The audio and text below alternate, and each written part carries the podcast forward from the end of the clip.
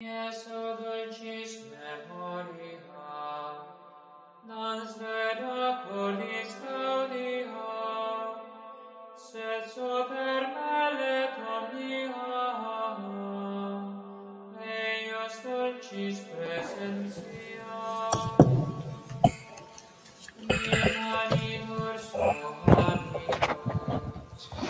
Bueno, eh, quería los que están viniendo todos los viernes comentarles que cuando el padre no venga, me toca dar a mí un temita, como dice él, de un temita. Y ya llevábamos dos temitas sobre adyentes. La Constitución eh, es un documento del Concilio Vaticano II, donde la Iglesia nos invita a evangelizar precisamente adyentes del Evangelio donde no está, donde no, donde no conocen todavía a Cristo. Pero lo voy a ir combinando. Hoy voy a hablar de otra encíclica, o sea, de una encíclica. Voy a solamente, voy a presentarla porque de verdad es un, es deliciosa cuando uno la, conozca más a fondo, que se llama Fides Erratio. Esta encíclica la escribió San Juan Pablo II en 1998, por lo tanto aquí hay gente que no tenía, no, no estaba ni aquí, estaba en el pensamiento de Dios cuando el Papa escribía esta encíclica. ¿Y por qué no termino la de Adyentes? Y es súper interesante, porque precisamente Adyentes me invita a evangelizar, pero yo, ¿qué le voy a decir a la gente? Yo tengo que apelar al corazón del hombre y tengo que darle argumentos para creer que sean convincentes. Yo tengo que darle respuestas al hombre de hoy. Si no, la evangelización no tiene sentido, no toca el corazón del hombre. Entonces, por eso me parece que combinar las dos, cuando me toque a mí darlo, lo voy dando indistintamente, me parece muy importante porque precisamente el Papa, San Juan Pablo II, en Fides Ratio, muestra que la razón y la fe son las dos alas que el espíritu tiene, la persona humana, dice, para llegar al conocimiento de la verdad, que es Cristo. Por lo tanto, yo quiero presentar al mundo la verdad, pero primero tengo que defender la verdad, porque hoy no existe la verdad. ¿Cómo no será un tema? Uno dice, padre, pero nos va a hablar de un documento. A dientes tiene, eran 40, 60 y 60 años. Y uno dice, no es actual, pero la estamos viendo y es más que actual que nunca. Esta pues tiene 25 años. Padre, ya pasaron de moda. Yo vengo de Guadalajara y precisamente me encontré con dos cosas, entre otro. Y uno dice, no puede ser, madre mía.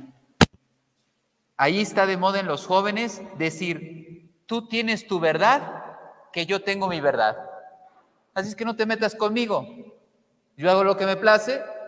Oye, que no coincide con lo que tú crees, pues te, quédate con tu verdad, pero a mí déjame con la mía. Imagínate. Qué cómodo. Y lo otro, que ya se los había dicho en una homilía, para que vean que es actual, ¿eh? Hay que estar atentos en las homilías. El padre no lo conocía, se sorprendió. Inclusive dice que quiere hacer una catequesis sobre eso porque en demonología, sin saberlo, lo dijo en una de las clases, sin saber que está, es algo actual. Pues en Guadalajara está poniéndose de moda rezar por los demonios. Sí, hay que rezar por los demonios. ¿Por qué? Porque un documento, ya investigué un poquito más, ahora sí voy a ser más preciso, es un documento de la Comisión de Espiritualidad del sínodo, de la sinodalidad, que escribió, que dice, hay que tener un corazón misericordioso. No, el padre estaba que trinaba cuando escuchó esto. Él es fino en su, en su intelecto, entonces cuando escucha esto dice, no puede ser. O sea, porque dice, hay que tener un corazón misericordioso. Y entonces hay que rezar y llorar y conmovernos por la creación, los animales, los reptiles. Y ahí el padre no aguantaba más, porque dice, yo no puedo tener misericordia por un animal. Si tú sabes lo que significa misericordia, tú no vas a tener misericordia con un animal. Misericordia es tener un corazón que se compadece ante la miseria de algo o de alguien. ¿Cómo puedo compadecer? El animal no tiene miseria. Hace lo que el instinto le pide siempre. No se equivoca. Entonces yo no tengo misericordia de un animal que no se equivoca. El perro hace las cosas perruñas o perronas dirían los que Entonces, y el gato se comporta como gato y el cerdo como cerdo y la vaca como vaca. Entonces, ya ahí ya no aguantaba más el padre. Decía, pero ¿cómo es posible que alguien con, con una categoría intelectual pueda poner esas cosas? Es un contrasentido. Pero bueno, ya llegó lo otro y en una clase de homología él habló de esto, pero no sabía que estaba respondiendo ya a este problema. Dice, claro, también hay que conmoverse, llorar y rezar por los demonios, por los demonios, porque es una herejía que ya tiene como 1700 años, no, 1500 años, no más, 1600, 1700 años debe tener, eh, no recuerdo exactamente, San Cirilo creo que es el que ya respondió esa, a esa herejía. Y entonces ellos consideraban que los demonios y los, las almas condenadas, después de un periodo de purificación, después de la segunda venida de Cristo, pues iban a ser perdonados. Entonces imagínense, lo teólogo que es el Padre a estas alturas, ya, pues ya su cabeza no le cabía más. O sea, dice, entonces el infierno es un purgatorio. El infierno es un purgatorio largo, es un purgatorio. Entonces, y fíjate, se rompe todo esquema moral haz lo que se te pegue la gana en la vida, que al final, pues una calentadita, pues no te va a venir mal, pero al final vas a salir de ahí. Y recuerden que de ahí no se sale.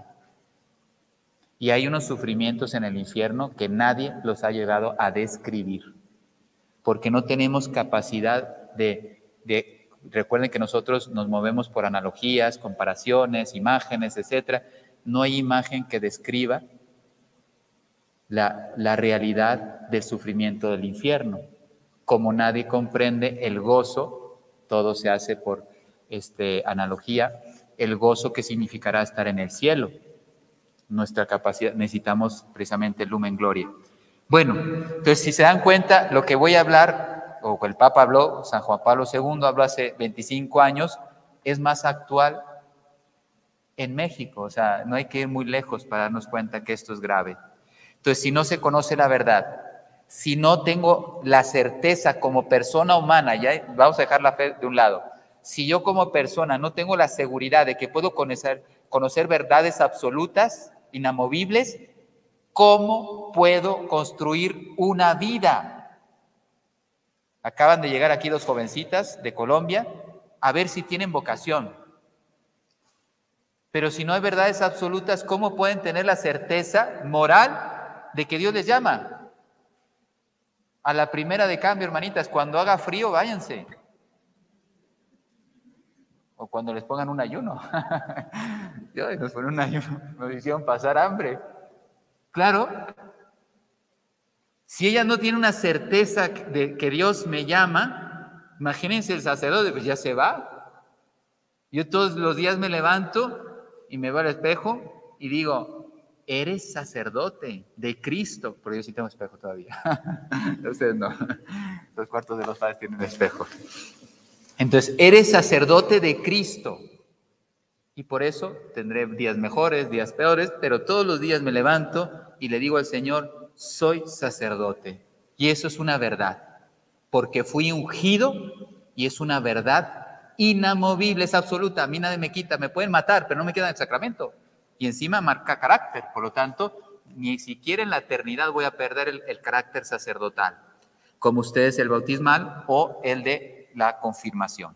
Bueno, solamente voy a hacer un preámbulo y yo creo que ustedes se van a quedar así. Yo tengo que leerme esta encíclica, estudiármela, gozarla. Las hermanitas están en retiro y, bueno, yo no soy tan experto, pero si, si lo hago razonablemente, ustedes van a seguir contemplando la verdad. Entonces no se van a perder el silencio del retiro. No está en contra del retiro. Los hermanitos también. Bueno, se llama Fides et Ratio, la fe y la razón de 1998. Tiene un alcance muy grande. Invitan a la meditación todo San Juan Pablo II invita a la meditación del hombre. Esta es una de las grandes carencias. Ya el hombre no se conoce y por lo tanto no confía en las capacidades y posibilidades del hombre. Como decían esos jóvenes, si tú tienes tu verdad, yo tengo mi verdad, ¿cómo puede haber un diálogo? Imagínense un matrimonio, ¿cómo se puede construir un matrimonio si no hay verdades que van a compartir? Oye, para mí la verdad es no trabajar. Pues no trabajes. Para mí la verdad es tener tres familias más aparte de la tuya. Pues es tu verdad. Adelante. No sé. Y así. Eh, para mí la verdad es la fe, pero para mí no es la verdad la fe. Pues yo educo a mis hijos de una forma, pero tú edúcalos como tú quieras. Imagínate, como dirían los españoles, el cacao mental de los niños. Si cada uno tiene una verdad, oye, no, para mí la, realidad es esta. Y el concepto que tengo de la trascendencia es esta. Y tú tienes esta porque eres católica. Bueno, pues que cada uno compita, suéltale la tuya, yo suelto la mía a los hijos. Y como decía uno, ¿eh? que cuando sean mayores escojan. Pero ¿qué van a escoger si van a tener una, una, confusión en la mente? Pues eso apela el Papa San Juan Pablo II a darle confianza, fuerza y luz al entendimiento humano para descubrir que es capaz de, de, llegar a la verdad. Primero filosófica, metafísica. Después de esto ustedes van a ir a la clase de metafísica con un gusto, porque esa es la clave. Mi padre las está grabando, o sea que ya también las irá publicando. Serán muy interesantes, porque la metafísica desde la filosofía unifica el pensamiento, la realidad la única materia que logra unificar la realidad en el sentido humano, racional, y después viene la revelación que eleva esa conclusión de la razón, la eleva, la dignifica, y entonces conoce la verdad con mayúsculas. Y esto es lo que nosotros proponemos en la evangelización. No solamente la verdad filosófica, sino la verdad con mayúsculas. Y es una persona. Desde la primera encíclica de San Juan Pablo II, 1978, conforme uno va bajando las fechas, algunos ya se van quedando fuera, ¿no?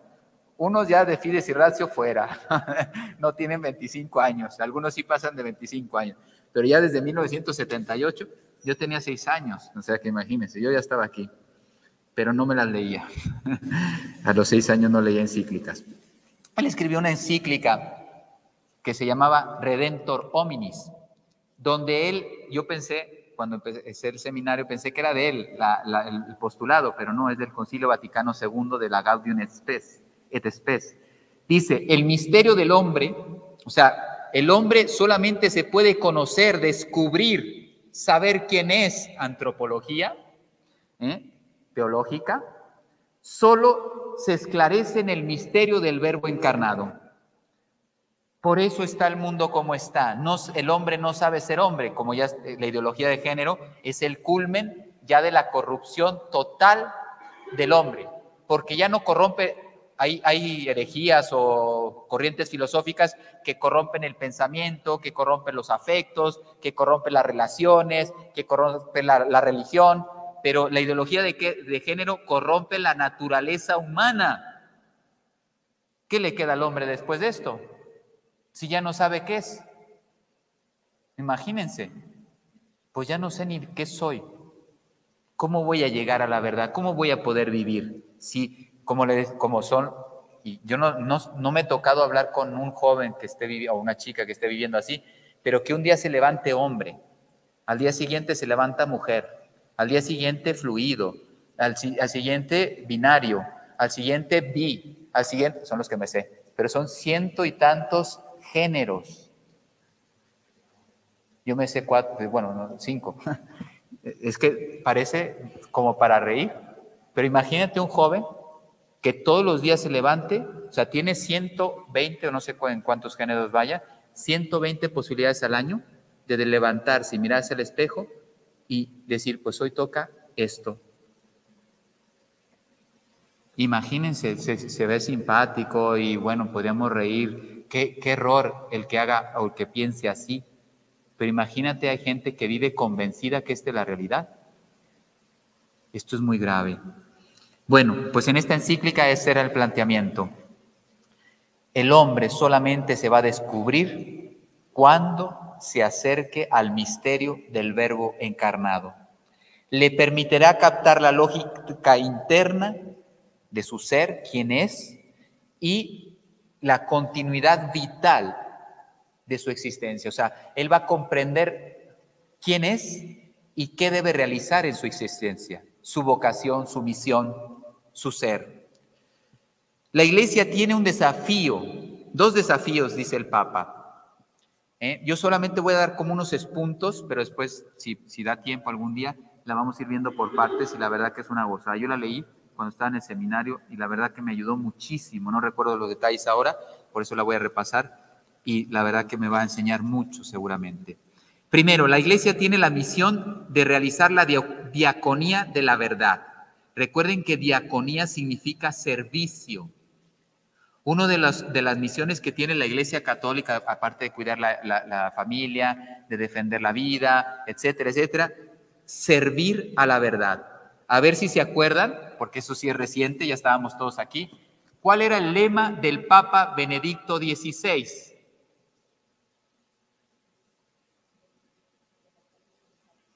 Cooperador de la verdad. Fíjate, ahora sí se entiende. Parece simple, no, no, no, no, no. Yo soy, eh, al inicio se llamaba colaborador, creo, y luego lo corrigió, pero como cardenal ya lo tenía ese lema, pero como papa, cooperador de la verdad. Ahora sí se entiende. Recuerden que las encíclicas de San Juan Pablo II las revisaba cardenal Ratzinger. Entonces, en las encíclicas de San Juan Pablo II y en las grandes decisiones del pontificado de, San Juan Pablo II y por tanto en, el, catecismo de la Iglesia Católica Recuerden que quien coordinó el catecismo de la Iglesia Católica fue el cardenal Ratzinger. Entonces ahí está el pensamiento de dos grandes gigantes de la historia.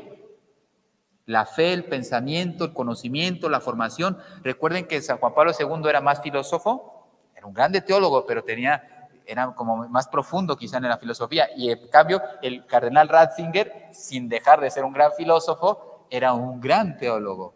Entonces, esa combinación en los escritos de San Juan Pablo II y lo digamos después de, del cardenal Ratzinger que siguió la línea de su antecesor, está, están los dos corazones. Por eso, de verdad que son obras maestras y no pasarán de moda. O sea, lo que está ahí durará cientos de años. Por lo tanto, la iglesia tiene un compromiso, una misión de servir la verdad, cooperar, colaborar con la verdad. Fíjense lo que le decía a los obispos. Tristemente, ya no decimos nombre ni cosas, pero, pero sí estamos, digamos, sorprendidos. Le dice el, el Papa a los obispos, dice, es urgente en su ejercicio. Y ustedes van a decir, madre mía, lo tienen que volver a escuchar. Testimoniar la verdad Piensen solamente en los obispos de, no son todos, ya sabemos, pero solamente piensen en los obispos de Alemania, que eso es un caso conocido, mundialmente conocido, pero no son los únicos. Le dice Juan Pablo II a los hermanos, a sus hermanos en el episcopado, debemos testimoniar la verdad. Es pues una tarea confiada a nosotros, los obispos. No podemos renunciar a la misma sin descuidar el ministerio que hemos recibido. Si un obispo traiciona la verdad, está traicionando lo fundamental de su ministerio. Él es, él es pastor, él, es, él enseña, él es doctor en ese sentido. No que tenga doctorado ni va a ser doctor de la iglesia. Es doctor porque nos enseña la fe. Ellos son los que tienen el depósito de la fe y su misión, una parte de su misión de su ministerio, es custodiar, colaborar con la verdad y proponer la verdad a su feligresía. Reafirmando la verdad de la fe, podemos devolver al hombre contemporáneo, que es lo que estamos viviendo hoy, el hombre de hoy, la auténtica confianza en sus capacidades cognoscitivas y ofrecer a la filosofía un estímulo para que pueda recuperar y desarrollar su plena dignidad. Lo digo porque pues aquí hay muchos hermanitos y hermanitas que están estudiando filosofía y a lo mejor se sientan y les empiezan a hablar de historia de filosofía, ¿no? Parménides y Empedocles y Pitágoras y que si el centro del universo era el fuego, la tierra, el aire, y tú dices, ¿qué, ¿de qué me hablas? ¿Qué es esto? Pero ¿no ves que era el espíritu del hombre tratando de descubrir la esencia de las cosas? Por eso nosotros somos privilegiados, porque somos, primero, después de Cristo, que es lo más importante, que Él vino a revelar toda la verdad. Pero después también, digamos racionalmente, tenemos al grande doctor de la iglesia, Santo Tomás de Aquino. Nosotros tenemos un privilegio. Había filósofos que no encontraban, oye, la, esencia de la realidad es el movimiento. No, el movimiento es una cualidad del ser, pero no es su esencia. La esencia es ser, la existencia, el ente, ¿no? Los que están llevando filosofía, sí, sí, padre, me siento en casa. Pues, hablamos entre intelectuales, ¿no? No, yo tengo que repasar toda la filosofía, por eso me río, porque toda mi filosofía se me ha olvidado. Hace muchos años que la llevé. Entonces, y nosotros ya podemos conocer la verdad, y gracias a Dios, un grande corazón, un grande un grande hombre, un santo, Santo Tomás de Aquino, la ha sintetizado. Coge lo mejor de la filosofía, Aristóteles, Platón y algunos de ellos, ¿eh? los coge Santo Tomás de Aquino, digamos, los cristianiza y los eleva por la fe. Entonces, la altura a la que llegó el pensamiento de Santo Tomás de Aquino es única. Es más, después de él viene la decadencia del pensamiento humano, porque llegó a un límite altísimo. Y eso es lo que Dios quiere que recuperemos. Ahora va a salir el Papa León XIII, escribió una encíclica, Eterni Patris, 1879, ¿eh? después de la matanza de Francia, cuando vimos la medalla milagrosa en la homilía, ¿se acuerdan? 1830, pues 40 años después, 1870, viene la matanza de Francia, que la Virgen de, le avisó a Santa Catalina de Labouré, pues el Papa León XIII estaba volviendo porque veía el caos que estaba provocando en el mundo, ¿sí? Y él escribe, debemos de volver al pensamiento cristiano.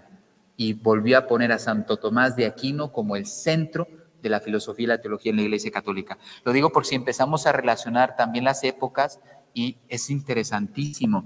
Esta encíclica tiene un contexto histórico, responde a muchas situaciones de la historia, pero tiene un contexto histórico el hombre ya no confiaba en sí mismo. La segunda razón, dice el Papa, algunas verdades fundamentales de la doctrina católica, dice, en el contexto actual, corren el riesgo de ser deformadas o negadas. Y uno dice, no, Santo Padre, ya, ya fueron negadas. Ya el hombre ya no es hombre, ya no sabemos qué es, ¿eh? ya no tiene dignidad para algunos, el hombre ya no, como si no tuviera dignidad, etcétera. Vale más una planta, un animal para algunos que el mismo hombre, la persona humana. Y todo esto se dio porque hubo una separación del hombre entre su libertad y la verdad. Y en ese momento vino la corrupción. ¿Qué hizo la revolución? Primero el renacimiento. Después de la Edad Media viene el renacimiento. La Edad Media llegó a un culmen de, un altísimo del conocimiento de Dios. Después viene el renacimiento y es la decadencia, porque pone en el centro del pensamiento y de la realidad al hombre. Y entonces, al salir la luz, el hombre se queda a oscuras. Y no digamos, toma una fuerza que no ha terminado al día de hoy en la Revolución Francesa, la Ilustración, etc. Entonces, las ideas de la, de la Revolución Francesa, fíjense, ya el Renacimiento puso al hombre en el centro, pero la, ¿qué hizo la Revolución Francesa? Poner la razón, la diosa razón en el centro. Imagínate, en vez de Dios, la razón. Y las consecuencias son lo que estamos padeciendo ahora. Y te dicen, no, el hombre no es capaz de eh, conocer la verdad. En, filosofía hay una materia que yo al inicio no la entendía, se llama crítica o teoría del conocimiento, ¿sí? Y el profesor, un español apasionado, pasó todo un año demostrándonos que la verdad, o sea, que el hombre podía llegar al conocimiento de una verdad. Y yo decía, ¿y cuándo va a avanzar? ¿Cuándo nos va a contar cosas más? Yo decía, ¿cuándo va a ir más adelante? ¿no? Y todo, yo volvía y volvía, la verdad por aquí, la verdad por acá, etcétera. Pero claro, es una materia interesantísima. O sea, te demuestra de todas las formas, racionalmente, no desde la fe, esto es filosofía, que el hombre es capaz, es, ese es el planteamiento de la materia, el hombre es capaz de conocer la verdad. Fíjense la actualidad de esa materia. Entonces, si yo conozco una verdad, soy o soy persona, soy libre, es una verdad, yo ahí puedo empezar a construir. Pero si me dicen que no existe la verdad, ¿dónde voy a empezar a construir? Si esto fuera un lago, ¿cómo puedo eh, poner los fundamentos de algo? Por lo tanto, no eh, todo el magisterio, porque está Eterni Patris, está el Concilio Vaticano II, Veritatis Splendor, etcétera, Fides Terratio, dice, no es un análisis, digamos, nostálgico de lo que se ha perdido. San Juan Pablo II no pensaba así. San Juan Pablo II todos los problemas los veía como un desafío. Entonces, aquí se está planteando un desafío epocal a la Iglesia Católica. Es una, una ocasión para invitar al pensamiento a que descubra su identidad y su exultante responsabilidad, o sea, que es capaz de conocer la verdad y de construir algo sólido. Si tú no sabes de dónde vienes, a dónde vas, quién eres, imagínate la frustración. Si no soy, podemos ser pecadores, pero los, los que tenemos un poquito de fe, nos sabemos amados por Dios. Y eso es lo que nos hace levantarnos cada vez que caemos. Sí, yo soy pecador, soy frágil, etcétera, pero caigo y sé que tengo un Dios que me ama y que si voy humildemente a pedirle perdón, me renueva. Entonces imagínate ese tipo de vida a que alguien tenga que cargar sus errores y no tenga quien se los solucione. El peso psicológico de haberse equivocado gravemente en la vida y no encontrar con quién desahogarse ni con quién, o sea, quién se los quite. ¿Quién aguanta? ¿Qué psicología resiste? Es muy importante lo que estamos diciendo. Y este es el... Porque aquí, recuerden que San Juan Pablo II se anticipó a muchas cosas que él veía venir, pero ahora se están dando. Cuando él decía, por ejemplo, que a mí me llamó mucho la atención, 1988, que ya pasó años, él decía, hablaba de Europa, porque es un escrito de Europa, decía, se está viviendo la apostasía silenciosa. Yo decía, apostasía silenciosa, pero si, no sé, yo, yo nací en un país católico, etcétera. ¿Cómo está México hoy? ¿No están apostatando los propios católicos? Libremente, pacíficamente. O sea, él se adelantó 40 años y nos avisó que la gente iba a apostatar. Así es San Juan Pablo II y Benedicto XVI, no digamos. Caritas in veritate. no hay quien la rompa. Se cargó todas las ideologías. Caritas in veritate se cargó todas las ideologías de hoy. No se sostienen, porque Él fue el fundamento. Ay, los homosexuales, pero si se aman, si se quieren. Y dice Él, no puede haber amor, no me llames de amor, no me hables de amor si no hay verdad. Es imposible que se construya el amor sin la verdad. Ese es el planteamiento. Dice, si no hay verdad, se puede caer en emotivismo o en sentimentalismo. ¿Y qué están haciendo? ¿No? Ay, hay que cuidar un perrito, un gatito, pero oye, yo no quiero el niño y lo mato, lo aborto. O sea, una misma mujer puede estar cuidando su perrito con mucho cariño, que no me parece nada mal, pero después se queda embarazada y no lo tenía planificado, y entonces, como es mi cuerpo, lo quito. Me quito un poco de células. Les cuento una anécdota que me pasó hace dos días. Estaba dando esa charla ahí en la Universidad de Guadalajara y puse dos fotos de, dos niños y estaba hablando del aborto y la verdad que sentí bien feo porque puse dos niños preciosos, ¿eh? ojitos así azules, rubitos, bueno, y precisamente por eso me dolió porque o sea, físicamente eran una niña y un niño preciosos, el niño mordiéndose el piecito, imagínense el niño mordiéndose así costadito, mordiéndose el piecito, y la niña con una sonrisa impresionante. Y me salió decir, ustedes dos, fuera, los voy a matar. ¿Por qué? Porque respiran, porque pesas dos kilos y medio, Pues no tengo razones, pero te voy a matar. Ese es el aborto. Dame una razón de peso para quitarle la vida a un niño inocente. Pero esa persona, a lo mejor que aborta, va y cuida, te digo, la plantita y, ay, vamos a firmar para que nos pongan más árboles, etcétera, porque qué, qué, qué tragedia ecológica estamos padeciendo la humanidad, hay que luchar por ello. La verdad que me impresionó porque yo dije, ¿qué, razón? Pues no sé, es que ocupas espacio, hijo. Somos muchos ya en el mundo. Pues te tengo que matar, porque me pareces molesto. No, fue muy fuerte, yo lo sentí muy fuerte. Y la verdad que no había pensado decir eso y me, me ayudó mucho por ello, madre mía, lo que estamos haciendo. Bueno, la filosofía tiene la gran responsabilidad de formar el pensamiento y la cultura por medio de la llamada continua a la búsqueda de lo verdadero. Debe recuperar con fuerza su vocación originaria.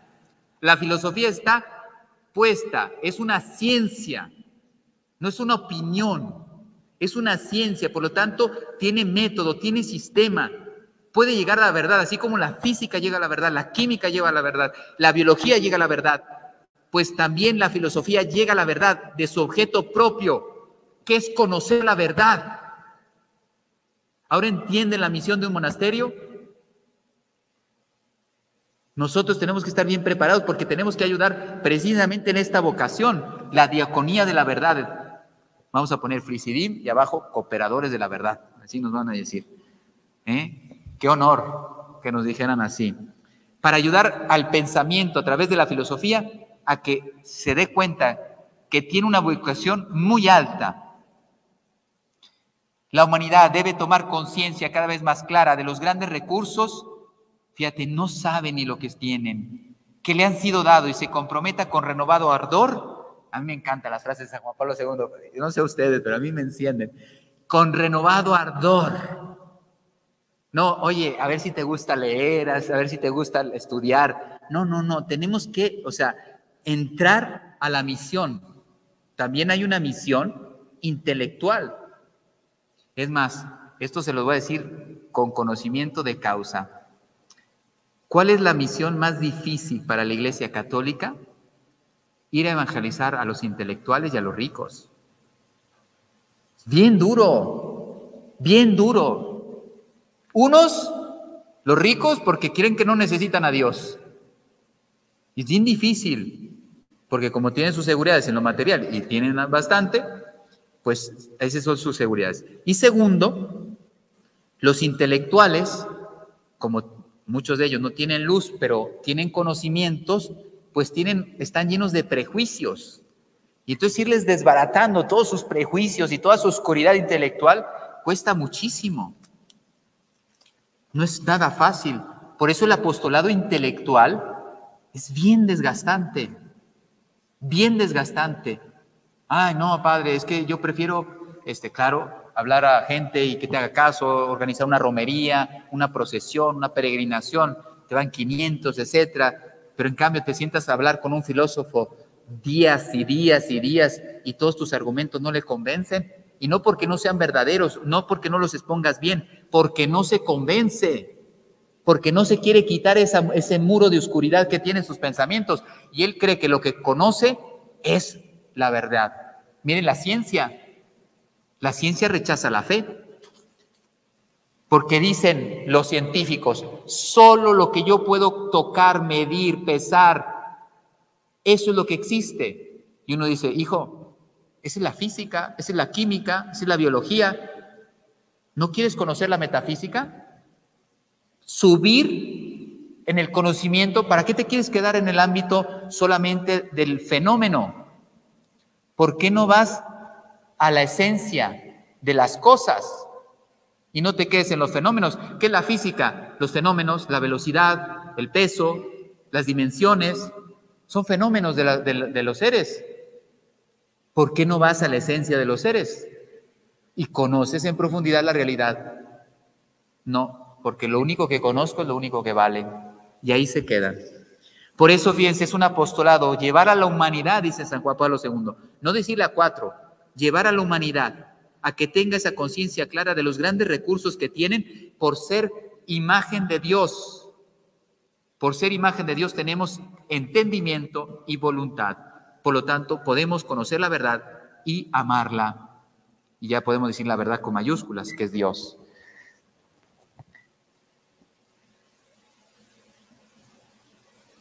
La verdad que Dios ha comunicado al hombre sobre sí mismo y sobre su vida se inserta pues en el tiempo y en la historia.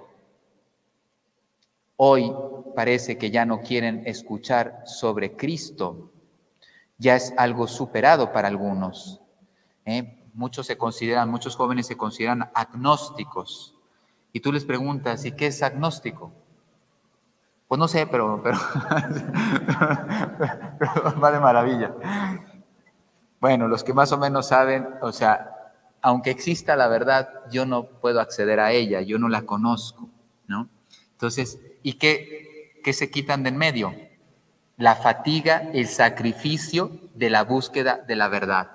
Pero una persona tiene el ardor, el fuego, el deseo de conocer la verdad. No, no, no es indiferente no cualquier cosa llena su corazón. Entonces, ellos se hacen agnósticos para ser cómodos, pero en el fondo están frustrados, porque el, corazón, el alma, el alma le exige principios espirituales. Y hoy esta civilización vive de realidades materiales. Entonces, no se ve satisfecho, sus anhelos no se ven satisfechos y por eso está frustrado es una generación frustrada. Y entonces Dios sigue hablando, revelándose, mostrando la verdad al, conocimiento humano, al corazón humano, en cada momento de la historia, en cada tiempo y, y momento histórico, lugar también. Esa verdad ha sido pronunciada una vez para siempre, que es el misterio de Jesús de Nazaret, pero en el tiempo se va manifestando. Por eso Cristo, completa y realiza la revelación. Y estamos hablando de que el, intelecto es capaz de conocer la verdad a través de la filosofía, pues ahora viene la parte de la revelación, por eso la razón y la fe. Esta encíclica dice, no deben de estar peleadas, son una sola, o sea, el espíritu humano, las dos se unen para llegar a una perfección mayor, para elevarnos a las cosas de Dios. Entonces, esto, este recorrido hay que hacerlo en la historia. Así lo entiendo yo. Fíjense, Aristóteles llegó a un grande conocimiento. Yo creo que como Aristóteles no va a haber nadie más ¿eh? en lo humano, en lo racional. ¿Cómo llegó a conocer el hombre? Sin la luz de la revelación, sin la gracia. Ese es el mérito de Aristóteles, la profundidad que llegó a tener en el conocimiento de la realidad y también del hombre ¿eh? y de su, de su obrar, que es la ética, sin tener la luz de Dios. Entonces llega la luz de Dios y le da todavía una, una, profundidad mayor. Entonces, ahora en la historia tenemos que volver a ayudar al hombre a que redescubra las capacidades de cubrir la verdad. Primero pueden ser filosóficas y después ya a través de la teología. De forma que la verdad revelada exprese en plenitud sus contenidos gracias a la acción incesante del Espíritu Santo. Primero voy razonando, el Padre ya les habló de las cinco vías, ¿no? ¿Les habló de las cinco vías del conocimiento de Dios o no? Ya les habló, ¿no? ¿No les ha hablado? Sí, estaban distraídos. ¿eh? ¿Cómo que no? Sí les habló, si está en el principio el catecismo de la Iglesia Católica. El hombre es capaz de conocer a Dios, homo capax dei. Sí, ese es lo principio del catecismo. Y entonces están las cinco vías de Santo Tomás de Aquino. Entonces, fíjense, precisamente la razón Santo Tomás ofrece cinco vías para conocer la existencia de Dios. Pero después viene, viene el Espíritu Santo y yo puedo decirle a ese Dios Padre, yo puedo amarlo, puedo tocarlo, puedo tenerlo en el interior de mi alma. Por eso se pueden cambiar el nombre y ponerse Santísima Trinidad. Para que lo experimenten. Ahora sí entienden lo importante han visto que ha sido una, una, ha sido una, una aspiración del Espíritu Santo. Oye, es lo más importante que te puede pasar, la inhabitación trinitaria. A ese Dios que puedes llegar a conocer por la razón, a ese Dios que se te revela, a ese Dios que experimentas por la gracia, a ese Dios lo puedes esperar, eh, este, tener dentro de tu alma. Y a ese Dios lo vas a encontrar en la eternidad. Wow, eso es lo que Dios ha hecho. Por eso la época que nos ha tocado de vivir es difícil en cuanto a la cultura, a la situación mundial, pero en cuanto a la historia de la humanidad es fantástica, porque todo lo que tenemos para conocer y amar a Dios, muchos los, los profetas y patriarcas, el pueblo de Israel no las tenía. Por lo tanto, la palabra definitiva, Cristo, da sentido a la existencia, sentido que el entendimiento humano no hubiera podido descubrir con sus propias fuerzas. Santo Tomás de Aquino nos comprobó que solamente hubiéramos llegado a conocer la existencia de Dios, pero no a ese Dios que me ama, a ese Dios que se encarnó y se entregó por mí. Por eso, esta palabra se dirige a todas las generaciones. A nosotros nos toca, a todos los hombres, perdón, del mundo y a todas las generaciones. Estamos llamados a llevar ese apostolado de la verdad. La misión de la iglesia prosigue y está subordinada a la misión de Cristo que vino a revelar la, verdad. Por lo tanto, tenemos un servicio, convocar a todas las almas, están llamados, recuerden que la Iglesia Católica, católica significa eh, universal, todas las personas están llamadas a tener esa experiencia personal con la verdad, camino, verdad y vida. Si ustedes se recuerdan bien, eh, San Luis María Griñón de Montfort tiene amor a la sabiduría encarnada y al inicio empieza a hablar de la sabiduría, la sabiduría, la sabiduría, y después concreta. ¿Quién es la sabiduría? Pues la sabiduría que se encarna. Cristo es la sabiduría, lo que tu corazón anhela. Juan Pablo II estaba convencido de la situación de nuestro tiempo. Exige hoy volver a la unidad entre la fe y la razón.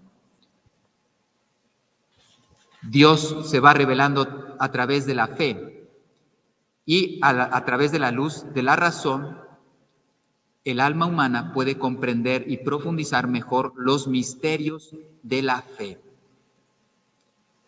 Creo para razono para creer mejor. No recuerdo cómo era la frase de San Agustín. Es, es muy bonita. O sea, yo tengo fe y la razono. Y razono para creer más. Son dos órdenes de conocimiento que no se contraponen, sino que se fecundan el uno al otro.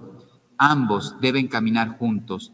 Jamás la verdad filosófica puede contradecir la verdad. Entonces dice, eh, Fides Terrazo dice, la verdad jamás puede contradecir a la propia verdad. Santo Tomás de Aquino distinguió muy bien la razón de la fe. Vaya que si lo hizo bien pero como es justo, asoció amigablemente, fíjense las palabras que utilizan el magisterio de la iglesia, esto lo dice Papa León XIII. Santo Tomás de Aquino asoció la razón y la fe amigablemente, conservó los derechos de una y de otra y les proveyó de su dignidad, o sea, reconoció la dignidad de cada uno. En cambio, la razón hoy, segura de sí misma, reivindica con soberbia su autosuficiencia, la diosa de la razón de la Revolución Francesa. Ya no hay una instancia suprema más allá de la razón y no toleraba ninguna autoridad doctrinal superior. Ay, padre, qué interesante. Pues ¿sabes cuántos mártires habrá costado esto? Pregunta cuántos pasaron por la guillotina en, en Francia. Sacerdotes, obispos, porque precisamente no hay más autoridad que la razón. Entonces hay que acabar con la iglesia. ¿Qué hicieron los regímenes, eh, los comunistas? Seguro. ¿eh? Llegaban, sale muy bien en la película del Papa, del hombre que llegó a ser Papa y el Papa que, era conservó hombre. No me acuerdo si saben qué digo, ¿no? Que es muy bonita. ¿La conocen? ¿No la conocen? Ay, manitas, pidan permiso. Son seis horas de película, ¿eh? pero son muy bonitas. Bueno, ¿Qué hacían los comunistas? Lo primero que hacían cuando llegaban a un país, mataban a los intelectuales y a los sacerdotes. ¿Por qué? Porque ellos son los que iluminan con la verdad. Entonces, ahí en la película se ve muy bien cómo cogieron a los profesores universitarios y se los cargaron a todos y a los sacerdotes también. ¿Por qué? Porque un pueblo sin luz puede ser dominado. ¿Qué hizo San Juan Pablo II? Fíjense, Parece una tontería, pero él, ¿cómo ayudó a, la caída del comunismo? Precisamente con esto. Cuando era joven, hacía sus obras de teatro para conservar los valores, los principios, la verdad, la espiritualidad del pueblo polaco, las tradiciones, etc. O sea, mantenía la moral, la espiritualidad fuerte en los jóvenes. Y eso no puede un régimen de ninguna forma. Ya los puedes matar y no les vas a quitar esa fuerza, la fuerza moral. Los mártires, por eso confunden a, estas personas eh, ateas, etcétera, que persiguen a la iglesia, porque dices, ¿Cómo es posible? Te estoy quitando la vida y todavía me sonríes, me agradeces, rezas por mí, o sea, casi me abrazas porque es lo mejor que te sucede. Porque cuando hay fuerza espiritual y moral, la vida no es el valor último. Para ellos sí, pero para un cristiano no. Entonces, el entregar la vida por un valor supremo al cual ellos no, no conocen o no quieren aceptar, pues no lo entienden y les confunde. Bueno, pues eso hacían. Llegaron, en la película se ve muy bien, entraron a las universidades y luego los subían un camión a todos los profesores y esos profesores no volvían. Entonces, si ya se puso rojito, quiere decir que se va a acabar la pila. Pero bueno, también ya vamos a acabar. Estamos en la... no sé, pero me emociona. No, hemos empezado, estamos en la segunda hoja. Son como 60 hojas de introducción, imagínense. Impresionante. Bueno, pero espero que les ayude. Entonces, la razón reivindica soberbia, su autosuficiencia, no toleraba ninguna autoridad superior. El orgullo de la razón ya no se afirma en sistemas filosóficos. Y es verdad, está hablando del día de hoy. Ya los sistemas filosóficos como Kant, etcétera, todos estos que están bastante, Wittgenstein, todos estos que están bastante desviados, ¿eh? ya no es lo más importante, porque el hombre ya no busca el pensamiento. Ahora, ¿qué busca? Las ideologías. Las ideologías ni siquiera tienen algunos fundamentos fuertes. Más sin embargo, o sea, por ejemplo, la ideología, que es la revolución, fíjense, esto lo dijo el cardenal Cañizares, que todavía vive, que es el que me ordenó sacerdote, ya se los he contado. Él decía, la idea de género la revolución más perniciosa de la historia de la Iglesia. No está matando cuerpos como la Revolución Francesa, está matando almas, que ese es el peligro, almas, la eternidad. Entonces, ahora lo que prima es la ideología de la ciencia, que está polarizada por las conquistas técnicas. Recuerden los postulados del transhumanismo. Super longevidad super conocimiento, super felicidad. Eso es lo que te promete la ciencia del transhumanismo, que es lo que se está instaurando hoy. Hoy. Y se lo, o sea, cuando tú lo escuchas, o sea, tú dices, eso es imposible en esta vida. Es imposible, primero por la, por la persona humana, por la naturaleza humana. Segundo, por el pecado original, las consecuencias que trajo a la historia y la humanidad el pecado original. Y ellos lo creen. Miles de millones de dólares invertidos en estos tres campos. Ellos piensan que con un chip te van a hacer feliz. O sea, ahora entiendes por qué dice soberbia, porque es una ceguera. Tú dices, Padre, pero eso es lógico. ¿Qué naturaleza no es eterna la materia? Un poquito de filosofía. La materia no se puede conservar. ¿Cuánto puede durar este cuerpo? Pues según los estudios, al día de hoy, no pasa de 115 años, según esto. Un cuerpo humano al día de hoy. No sé si con técnicas puede después mantenerse un poco más. Pero eso, entonces, 115 años, nada más. Y tú me estás prometiendo la super longevidad. ¿Qué significa eso? Que voy a vivir 140 años conectado a un respirador, con suero, con tres enfermeras al lado. ¿No? ¿Qué me prometes? Porque no me digas que yo a los 140 años voy a estar radiante como cuando tenía 25, cuando pensábamos 25 kilos menos, ¿no? y teníamos el pelo oscuro. o algunos dicen, teníamos pelo, padre. Cuando teníamos cabello, ¿no?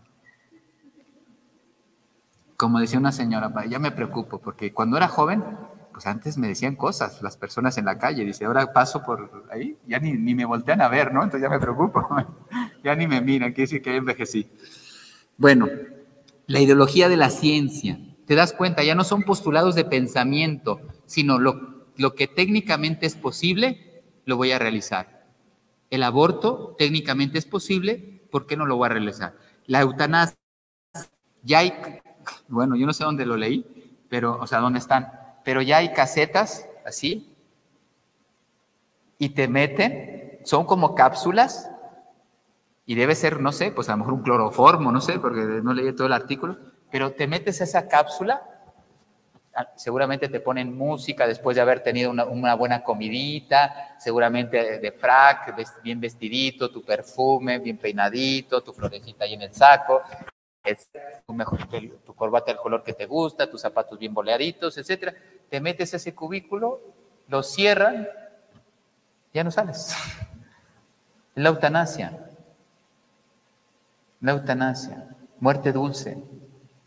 La ideología de la ciencia. ¿Tú sabes lo que, lo que vale una persona humana? Ya sabemos al día de hoy. ¿Cuánto vale una persona humana? La sangre de Cristo. Eso vale. Eso vale una persona humana. ¿Quién tiene derecho a quitarle eh, eh, la vida a una persona humana? Por lo tanto, la razón al día de hoy, creyéndose con esa soberbia, duda de sí misma. ¿Por qué tiene depresión el hombre? Pues porque tiene mucho miedo, tiene mucho peso, se siente inseguro, pero no quedamos que la razón tenía respuestas a todo pierde la confianza en sus capacidades naturales y entra en una crisis de sentido porque no se da respuesta a todo. Y entonces sufre. Dice, ¿y ahora qué hago? No soy feliz, tengo 80 años, me dediqué a trabajar pensando que el dinero me iba a hacer feliz, ya tengo 80, 85 años y el dinero no me ha hecho feliz. ¿Ahora qué voy a hacer? Así se llega al niquilismo, que rechaza todo fundamento y niega toda verdad objetiva.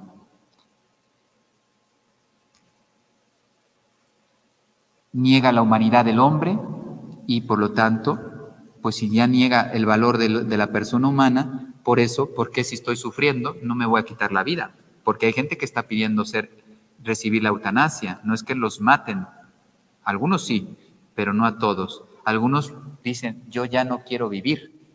Pero claro, porque tú no, no tienes ese conocimiento del valor de tu vida, de tu dignidad, de quién me ha dado la vida, etc. Por lo tanto, la revelación interpela la razón, la fe interpela la razón. La palabra de Dios se dirige a cada hombre en todos los tiempos y lugares de la tierra. El hombre es naturalmente filósofo, se hace preguntas, ¿de dónde vengo? Que el catecismo está respondiendo, lo que están viendo con el Padre. ¿A dónde voy? Para poder dirigir mis actos, tengo que conocer el fin. Nosotros estamos repasando, bueno, yo repasando, pero algunos están este, recibiendo la clase de teología moral.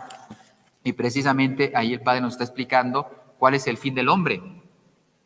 La gloria de Dios. Entonces yo, así, yo ya, ya sé a dónde voy.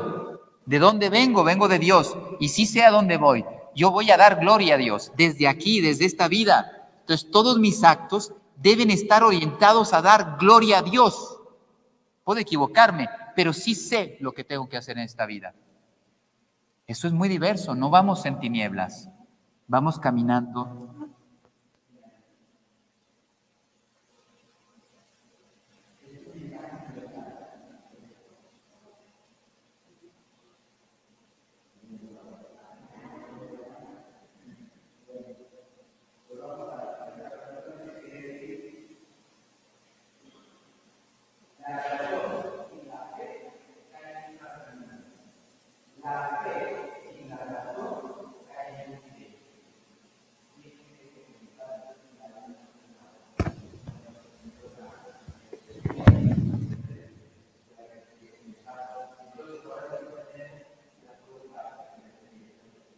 adyentes, adyentes que nos invita a evangelizar. Imagínate, con este tesoro, con estas respuestas, ¿cómo no salir al, mundo? Eh, yo al inicio, ahora ya no, pero al inicio de mi sacerdocio eh, me tocó, em, me tocaba mucho hablar de antropología a la gente, de la libertad, de la opción fundamental, de la libertad, de la verdad. Ahora no, ahora ya son conversaciones más espirituales, pero porque me mandaron de misión y me tocaba, y la gente le ayudaba mucho, pues descubrir quién era, porque empezamos por ahí. La gente no se valora porque no se conoce. Pues damos gracias y después rezamos el ángelus.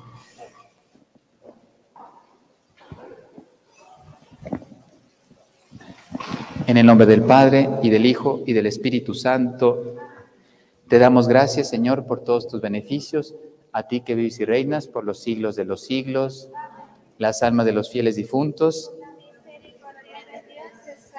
En paz.